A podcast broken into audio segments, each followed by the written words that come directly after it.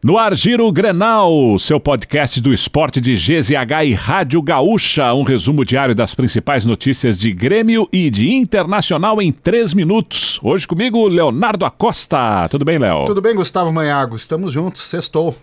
Para MrJack.bet, palpite certeiro, saque instantâneo, acesse mrjack.bet, desafie-se.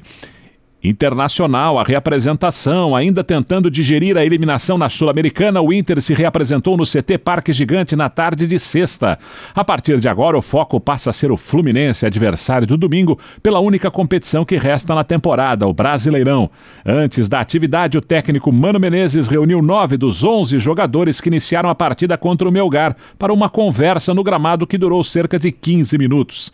Em seguida, eles iniciaram uma corrida leve ao redor do campo. As ausências durante esta conversa foram Daniel, que treinou com os demais goleiros, e o volante Edenilson, que permaneceu na academia para um trabalho regenerativo. A tendência para o jogo contra o Fluminense é de repetição da mesma escalação que encarou os peruanos, com a possibilidade, é claro, do retorno do centroavante alemão que estava suspenso na Sul-Americana. E vai ter menos dinheiro no cofre do Inter. A eliminação em casa para o Melgar na Sul-Americana não trouxe somente mais uma decepção ao torcedor colorado, significou também um novo prejuízo financeiro para o clube que contava com os torneios de mata-mata para rechear os cofres em 2022.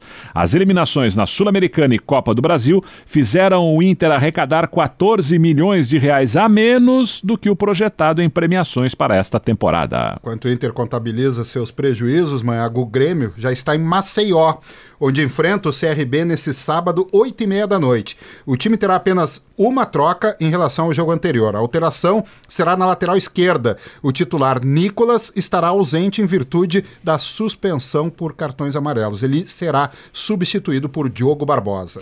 E a delegação lá no Rei Pelé tem outras baixas: o lateral Edilson e o volante Thiago Santos. Edilson apresentou um quadro de amidalite e perdeu atividades no decorrer da semana. Já o volante sofreu uma pancada no joelho direito. Ambos devem ser reintegrados na próxima semana. Provável escalação terá Breno, Rodrigo Ferreira, Jeromel Bruno Alves e Diogo Barbosa, Vilha Sante, Lucas Leive Campas, Biel, Diego Souza e Guilherme. Vamos falar do adversário. CRB, Clube de Regatas Brasil, sabe, né, Maiago? Tem gente que não sabe, né? Imagina Vermelho e branco, é o Galo. O Galo, o Galo de Carpina. É, assim como o CSA é Centro Esportivo Alagoano. E tu sabia que o Galo não é galo? É, é um pássaro. É, é um mesmo? pássaro, é. É um galo cultura também aqui no Giro Grenal, pois o CRB devolveu o atacante Wesley para o Grêmio. A motivação foi a falta de oportunidades com o técnico Daniel Paulista. Nas últimas semanas de julho, o jogador de 20 anos acertou a saída do CRB, justamente adversário desse final de semana do Tricolor, e ele ficará no time de transição do Grêmio.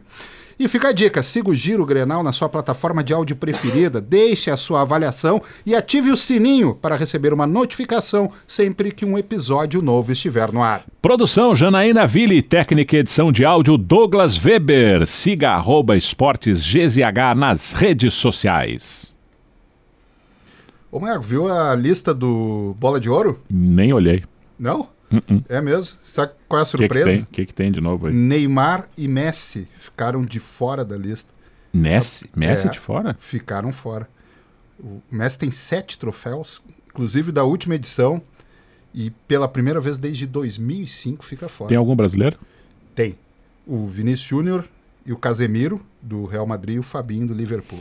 Tomara que dê Vini Júnior, mas ainda não vai dar. É, mas é, Acho que o Benzema vai levar essa taça que eu quero levantar é aquela lá no final do ano no Catar. O Hexa.